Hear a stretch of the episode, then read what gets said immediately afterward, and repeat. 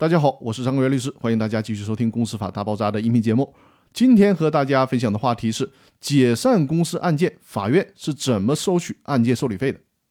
既然案件要经过法院的审理，那么就需要按照国务院制定的诉讼费用交纳办法来交纳民事诉讼案件的案件受理费用。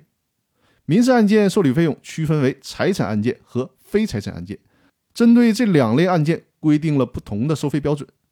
解散公司诉讼案件呢，虽然并没有给付的内容，也就是说，立案的时候呢，只会申请公司解散，不会涉及到起诉的金额。但是，解散公司案件在性质上也是属于当事人对财产关系的争议，所以说呢，还得按照财产案件来收取案件的受理费。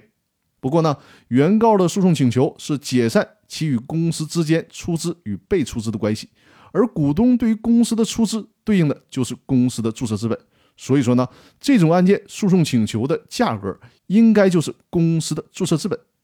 注意啊，是公司的注册资本，而不是公司的财产总额。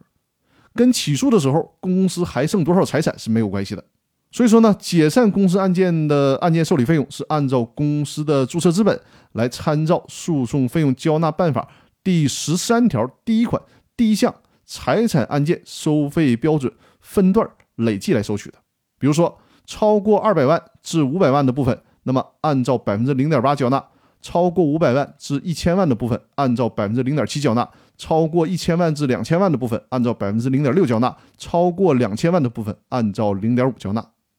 总归是要告诉大家，解散公司类的纠纷案件是按照公司的注册资本来收取案件受理费用的。那好，我们本周的音频就分享到这里，更多内容我们下期继续。感谢大家持续的支持，也欢迎大家把我的音频专栏推荐给身边需要的朋友，也欢迎大家订阅我的音频专栏，我会持续的跟大家分享有关公司股权的知识内容。那好，各位，我们下周继续。